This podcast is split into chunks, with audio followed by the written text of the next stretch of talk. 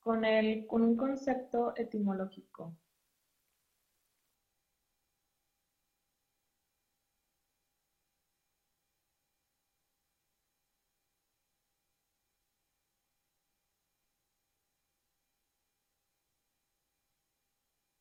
Bueno, la palabra recurso administrativo deriva del vocablo latín recurso, eh, que significa marca hacia atrás o acción-efecto de recurrir, por Martín Alejandro López Olvera.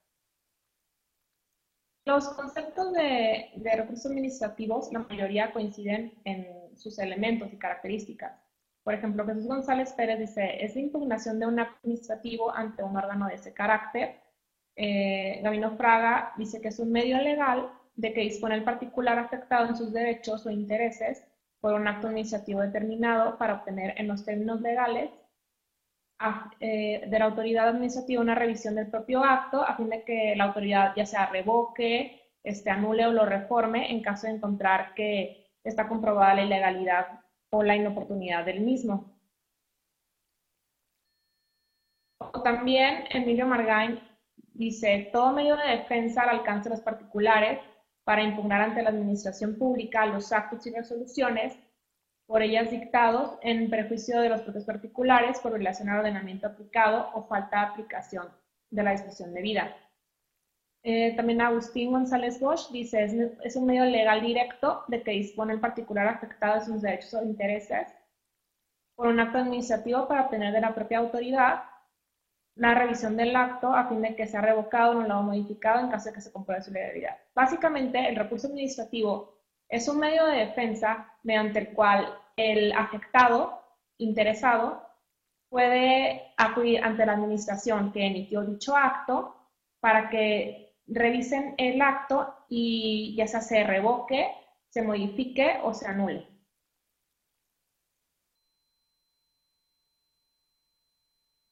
Bueno, los elementos del recurso administrativo. Este, este recurso tiene que estar legalmente previsto, tiene que ser un medio de defensa previsto en alguna ley.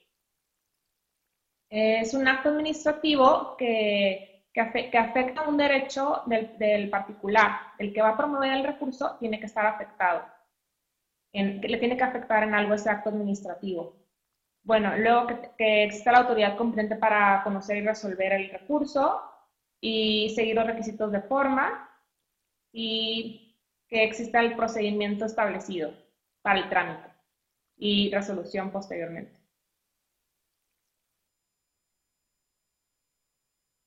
Eh, una clasificación de los recursos con la autoridad resolutora. Em, bueno, este puede ser ya sea ante la misma autoridad que lo emitió, ante su superior jerárquico o ante un organismo administrativo especial ya sería, depende del tipo de recurso que se interponga, ¿no?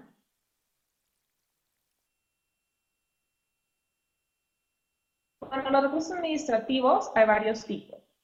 El que usamos más en fiscal, que es el recurso administrativo de revocación previsto en el Código Fiscal, el recurso administrativo de inconformidad ante el INS y el recurso administrativo de inconformidad ante el Infonavit y otros recursos administrativos no fiscales, Primero les voy a hablar sobre el recurso de revocación previsto en el Código Fiscal. Bueno, este recurso procede, bueno, de acuerdo al artículo 117 del Código Fiscal, procede en contra de resoluciones definitivas dictadas por autoridades fiscales federales y en contra de actos eh, emitidos por autoridades fiscales federales.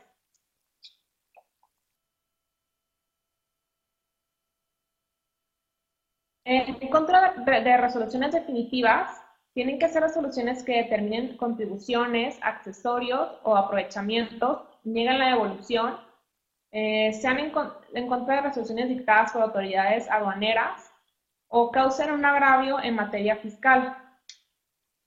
Este, hay una excepción a, este punto, o sea, no puede ser cualquier, cualquier acto. La excepción es que, que, no, que no sean referentes a multas por no presentar declaraciones o infracciones por no presentar declaraciones o inscripción al RFC o que no presentase tu cambio de domicilio. Pero todo lo demás sí lo podemos impugnar.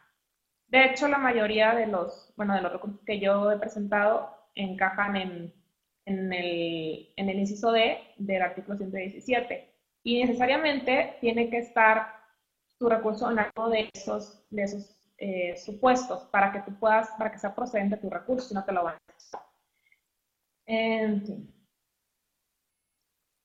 Y en contra de actos de autoridades, los actos, ya sean actos que te exijan el pago de créditos fiscales, ya sea, o sea, que tú digas que están extintos o que el monto real del crédito sea inferior, cuando éste sea imputado a la autoridad ejecutora, este, o cuando estén dictados en, el procedimiento administrativo de ejecución, o afecten el interés jurídico de terceros. Eso es, por ejemplo, cuando, cuando eh, embargan a, a la persona A y resulta que el bien que embargaron de la persona A es de la persona B. Entonces B puede interponer un recurso administrativo eh, en términos del inciso C para exigir que le devuelvan el bien, porque pues no es un bien de, de la persona A, sino es de la persona B. Y B es quien interpone ese recurso.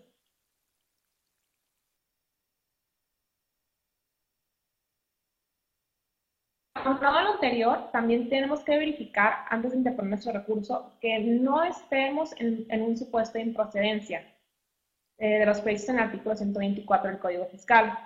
Porque no obstante que estemos en los, en los supuestos de procedencia, si está en los causales de improcedencia, te van a desechar tu recurso. Bueno, si no demuestras tu afectación, eh, es improcedente. Eh, si, es, si la resolución que estás impugnando deriva de, un recurso administrativo o de un cumplimiento de una sentencia. por ejemplo, si, si ya tú ya habías interpuesto un recurso administrativo y esa resolución em, establece que, que se emite otro acto, entonces, y te vas en contra de ese acto, solo puedes hacerlo por una, por una sola vez. Pero otra vez no puedes. Pero en caso, si, si es de, si es una resolución que se emitió en cumplimiento a una sentencia de, un tribunal, tampoco la, te puede ser a recurso, es improcedente. Eh, las que ya están impugnadas ante el Tribunal Fiscal Federal de Justicia, Tribunal Federal de Justicia Fiscal Administrativa, los que ya consentiste, los que ya consentiste, esos son los que tienes tu plazo y no lo impugnaste, entonces se entiende que lo consentiste. Eh, los que están conexos a otro, los que ya están revocados, o sea que pues ya no existen, no te, afectan realmente, y los dictados en el procedimiento de resolución de controversias previstas en, en un tratado para evitar la doble tributación, y también los dictados por autoridades por autoridades extranjeras de acuerdo a tratados internacionales de asistencia mutua.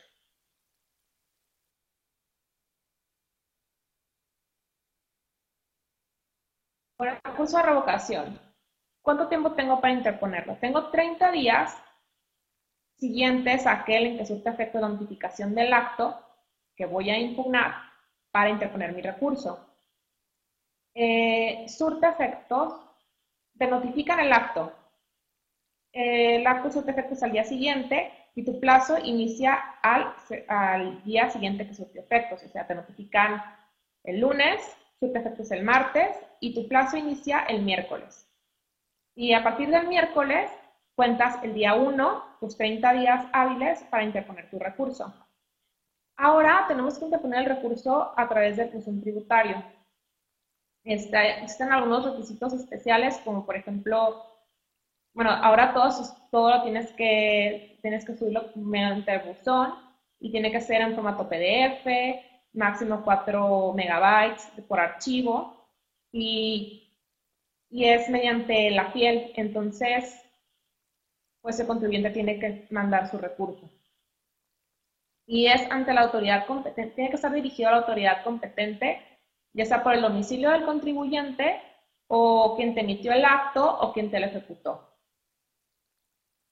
En la resolución pues siempre viene, siempre viene quien te la emitió. Entonces, esa es tu, autoridad recurrida.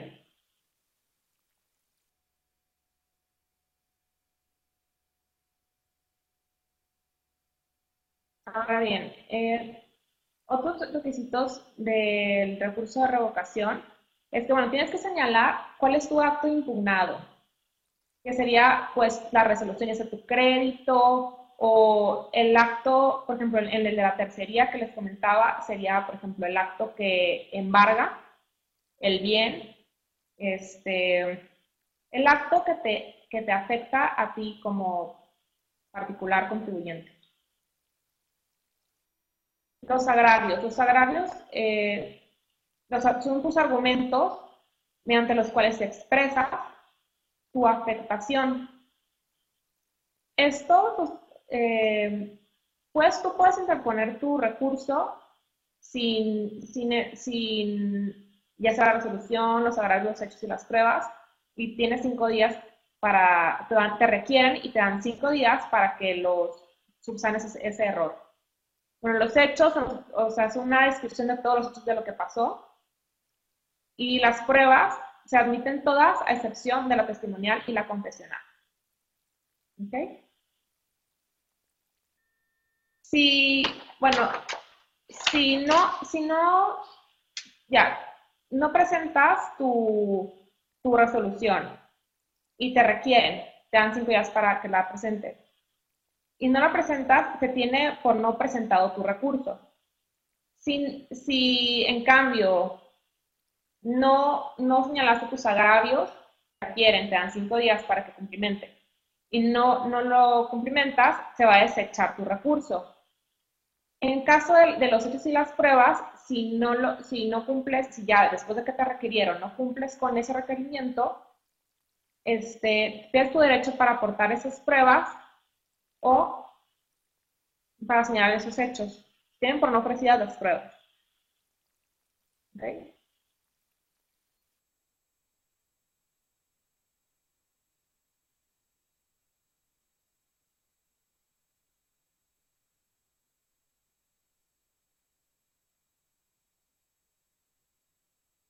En cuanto a las pruebas, bueno, como ya les comenté, es una excepción de las pruebas que no se pueden la, la testimonial y la confesión de autoridades, pero todas las demás sí están permitidas.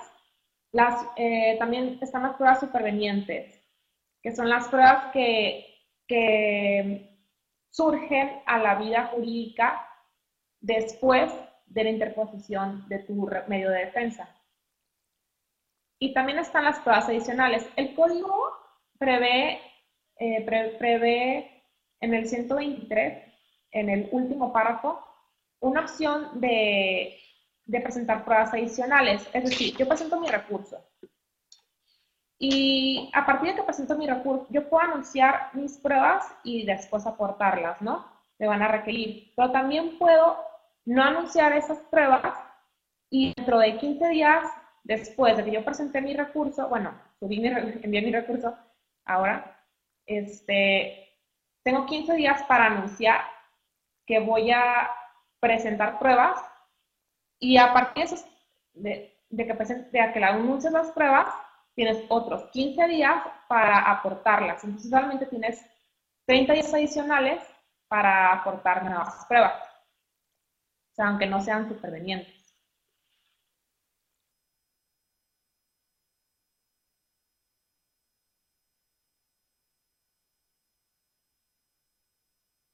Bueno, eh, la resolución del recurso. La autoridad fiscal tiene tres meses para resolver el recurso o, si, no, si no resuelve ya se convierte en una negativa ficta, te confirma la resolución. Esta resolución tiene que estar fundada y motivada y tiene que estudiar todos tus agravios, primero te estudiar los de fondo y luego los formales y, hay una, ah, y no puede, no puede cambiar los hechos de la resolución, no puede cambiar, no puede mejorar su fundamentación y motivación. Es decir, em, yo presenté mi, mi, recurso y mi acto tiene, todo acto tiene que estar fundado y motivado, ¿no? Entonces, si en caso de que la, ya, pues como es la misma autoridad fiscal la que resuelve, a la hora de resolver la autoridad no puede mejorar fundamentación o motivación del acto que tú impugnaste en ese, mediante ese recurso. y porque eso sería mejorar, cambiar los hechos y mejorar su fundamentación y motivación. Asimismo, bueno, en lo de estudio de los agravios, primero de fondo y luego formales, a eso me refiero con que tus, agravios no necesariamente tienes que, tienes que realizar argumentos de fondo informales, puede ser uno, el otro o los dos. Sin embargo, por la importancia, los de fondo, que ya sea los que tengan sustancia jurídica, a diferencia de los formales que son, por ejemplo, que sea incompetente la autoridad o que, o que no te que no cumplieron con los, con los, con los requisitos de forma del acto en sí, no tanto lo que te está diciendo la autoridad, esos son los que se van a estudiar después. Pero tiene que estudiarte todos tus agravios.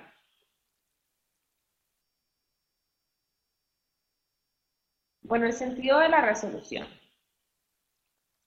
Eh, la resolución se puede desechar por improcedente, eh, por, por un interpuesto, interpuesto sobrecimiento, lo que les expliqué al principio. O sea, si, si, mi si yo no cumplí con los requisitos de procedencia o de procedencia, se va a desechar por improcedente.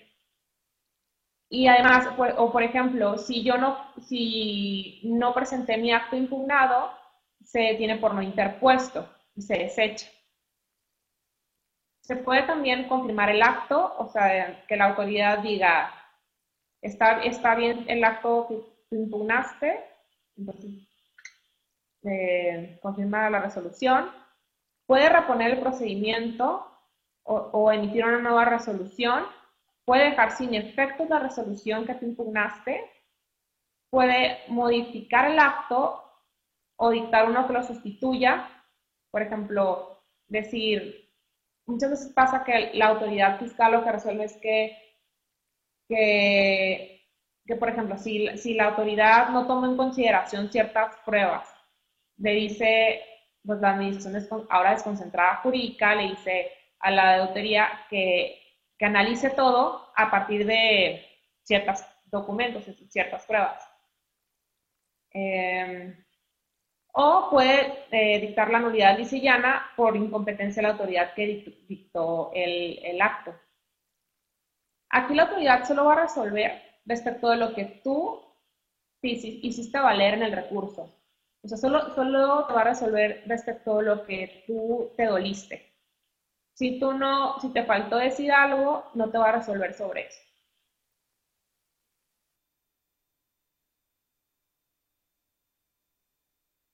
Bueno, la importancia del recurso de revocación. El recurso de revocación, muchas veces los particulares lo vemos como un medio de defensa innecesario o que nos puede quitar el tiempo o inclusive que, que pues que no tiene caso porque la autoridad es la misma que resuelve y va a dejar, eh, va a confirmar el acto. Sin embargo, una de las ventajas del recurso de revocación es que te suspende el procedimiento administrativo de revocación, administrativo de ejecución, perdón. Em, en principio, te notifican tu crédito, o sí, tu crédito, en caso que sea crédito, y tienes 30 días, que es el término para interponer el recurso ante la autoridad fiscal, y en ese término se suspende el procedimiento administrativo de ejecución. ¿Qué significa eso? O sea, no me van a embargar. No me pueden embargar durante esos 30 días que yo tengo para interponer mi recurso. O si versa sobre cuotas sobre patronales, en 15 días que tengo yo para interponer el recurso correspondiente, no me pueden embargar. Entonces suspende el procedimiento administrativo de ejecución. Aquí lo importante del recurso es que, bueno, se suspende el PAE si yo interpongo el recurso eh, en términos del Código Fiscal, si es un recurso de inconformidad de acuerdo a la ley del Seguro Social o del Infonavit, o si es un procedimiento de resolución de controversias de doble tributación. Es decir, que, que yo no tengo que exigir ninguna garantía del interés fiscal hasta que se resuelve el recurso. Entonces, realmente eso da un margen de maniobra al contribuyente si está por conseguir eh, cómo garantizar el crédito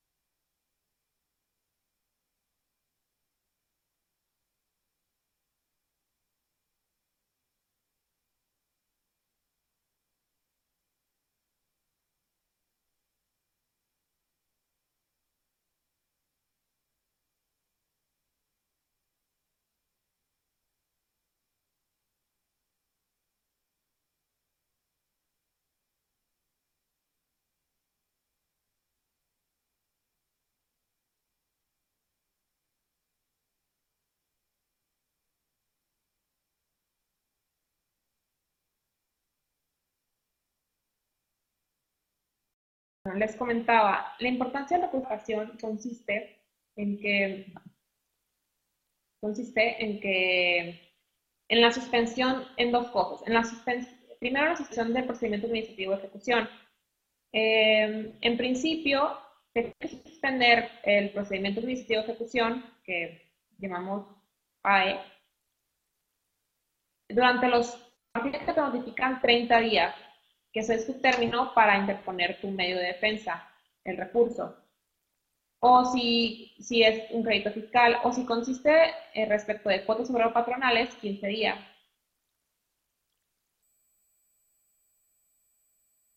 Sin embargo, si yo interpongo recurso de revocación en términos, eh, de, o sea, derivado de un crédito fiscal, o en, más bien en términos del código fiscal, se suspende el procedimiento administrativo de ejecución. Asimismo, este, si, es, si es un recurso de inconformidad de acuerdo a la ley de seguro social o de la ley de Infonavit, o si es un procedimiento de resolución de controversias de doble tributación.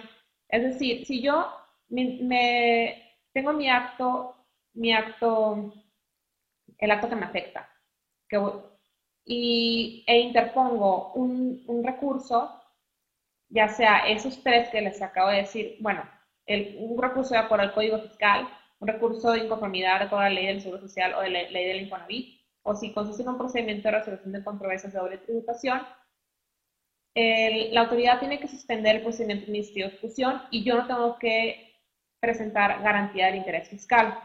¿Por qué es importante esto? Porque si yo me voy directo en, en, en caso de un crédito fiscal, si me voy directo al Tribunal Federal de Justicia Fiscal Administrativa, yo tengo que garantizar el interés fiscal. Si no, la autoridad me va a embargar. Y lo bueno del, del recurso de revocación es que lo interpones, te suspende el PAE y tienes tu contribuyente tiempo para conseguir cómo garantizar tu interés fiscal, que son tres meses. La autoridad tiene tres meses para resolverte el recurso, entonces tienes tres meses para, no tres meses, más los 30 días que tuviste para presentar el recurso para eh, conseguir cómo garantizar tu interés fiscal o si es que se modifica, se revoca, igual y, igual y el crédito es menor, y, al igual con el recurso de inconformidad o el, de, o el procedimiento de resolución de controversias o de tributación. Entonces, es una ventaja interponer el recurso en virtud de, eso.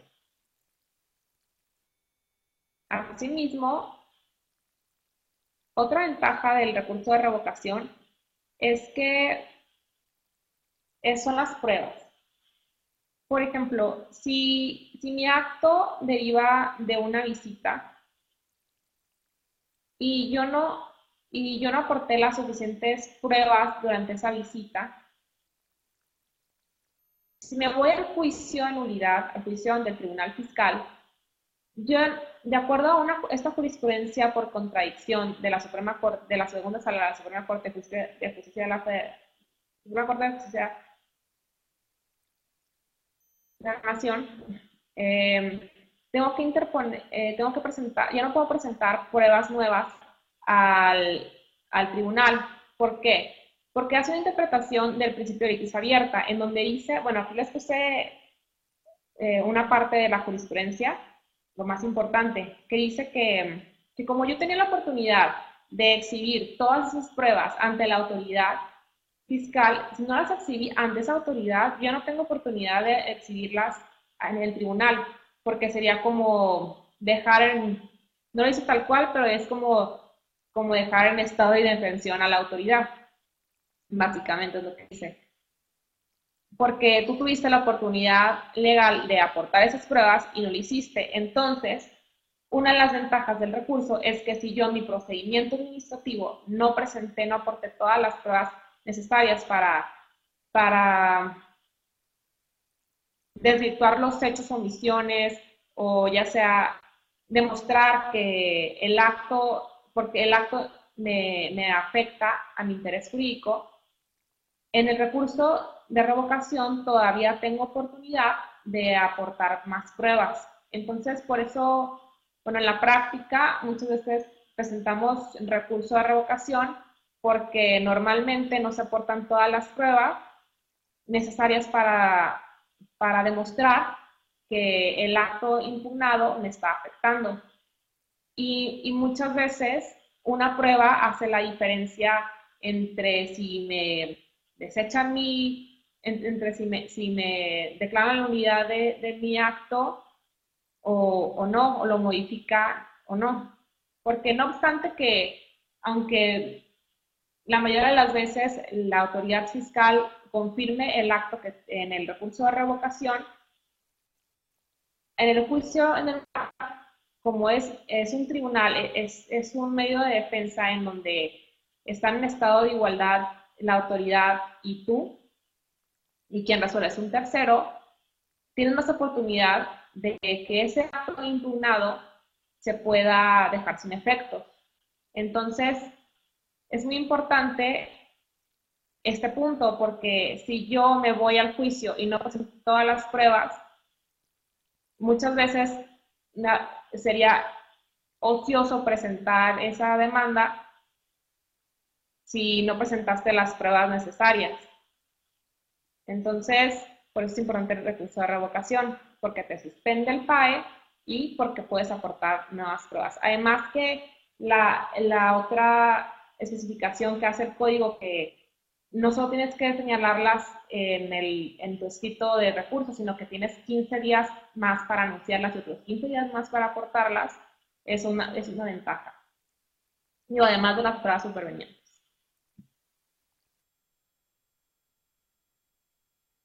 Con el recurso de inconformidad ante el INSS. Este recurso, bueno, ¿quién lo interpone? Esto lo interponen los patrones, los sujetos obligados, los asegurados o beneficiarios. ¿En contra de qué? En contra de un acto definitivo emitido por el instituto. Lo resuelve, lo resuelve el secretario del Consejo Consultivo Delegacional y el Consejo Técnico, de acuerdo a su importancia y trascendencia.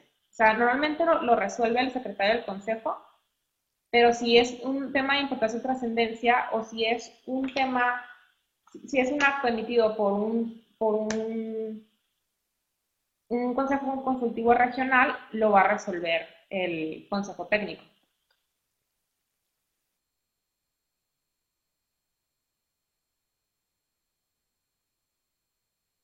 Bueno, tengo 15 días a partir de que me notificaron el acto para interponer mi recurso. 15 días, igual que en el Código Fiscal, 15 días eh, siguientes aquel en que se efecto la notificación. Y aquí se, computa igual que en el código, que es me notifican el lunes, o te efectos al día siguiente, dice mi plazo el miércoles. 15 días hábiles. Bueno, la resolución.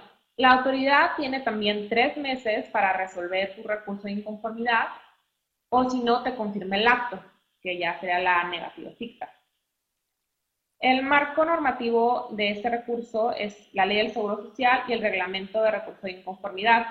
También señala el reglamento que tus, legislaciones supletorias son el Código Fiscal, la Ley Federal de Trabajo, eh, Código Federal de Procedimientos Civiles o un Código de Procedimientos Civiles estatal.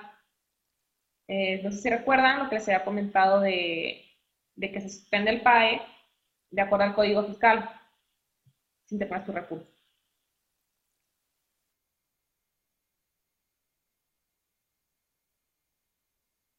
Es, eh, el reglamento del recurso de inconformidad también prevé un recurso de revocación, que es el que les comentaba, es el recurso que, resuelve el Consejo Técnico. Son resoluciones del secretario del Consejo Consultivo Delegacional em, respecto de la admisión o desechamiento del recurso de inconformidad o de las pruebas. O sea, yo presento mi recurso de inconformidad, pero si no me, si no me admiten o me desechan mi recurso o si me tienen por no presentadas las pruebas, yo puedo interponer un recurso de revocación que va a resolver el secretario del Consejo Consultivo Delegacional. Digo que va a resolver el Consejo Consultivo Delegacional. Y tiene un término de 30 días para resolverlo.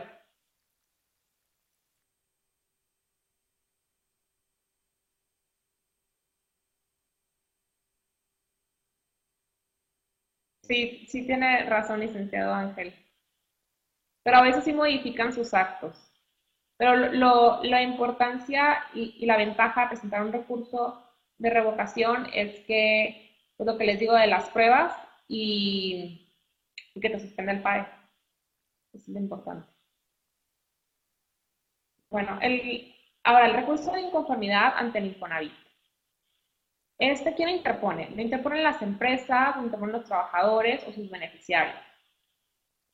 ¿Sobre qué va a versar este recurso? Este recurso versa sobre la inscripción de los trabajadores, sobre derecho a créditos, cantidad de aportaciones y cantidad de descuentos, eh, de derechos de trabajadores inscritos de sus beneficiarios o patrones.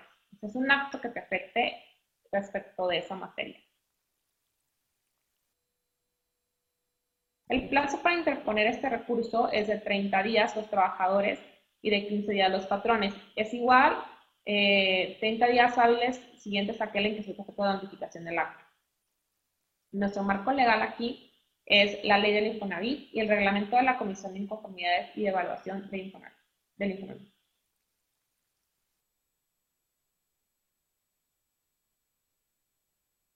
Otros recursos administrativos no fiscales. Bueno, eh, este se rige por la Ley Federal de Procedimiento Administrativo.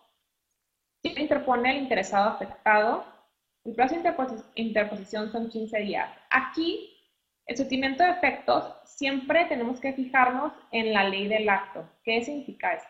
La ley del acto es, tengo mi, mi acto, mi acto impugnado, mi acto impugnado, y la resolución se rige por una ley. Entonces, tengo que irme directamente a esa legislación y ver esa legislación cuando, señala que surte efecto los actos, porque, por ejemplo, el código y la ley de seguro social sí señalan que surte efectos al día, te notifican surte efectos al día siguiente, y luego tu plazo inicia al día siguiente que surte efectos.